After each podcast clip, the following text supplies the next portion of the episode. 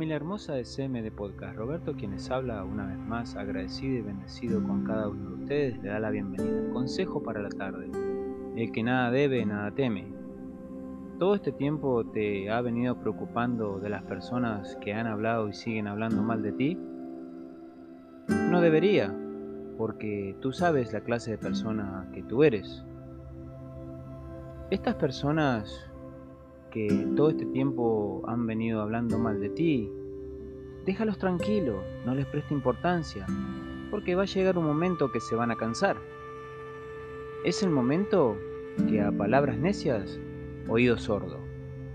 Por favor, les voy a seguir pidiendo que sigamos usando las mascarillas, que nos lavemos bien las manos, mantengamos el distanciamiento social porque todavía esta pandemia no se ha terminado Cuídate tú, a tus seres queridos, sobre todas las cosas, síguete amando a ti misma, a ti mismo y ama a todos los demás.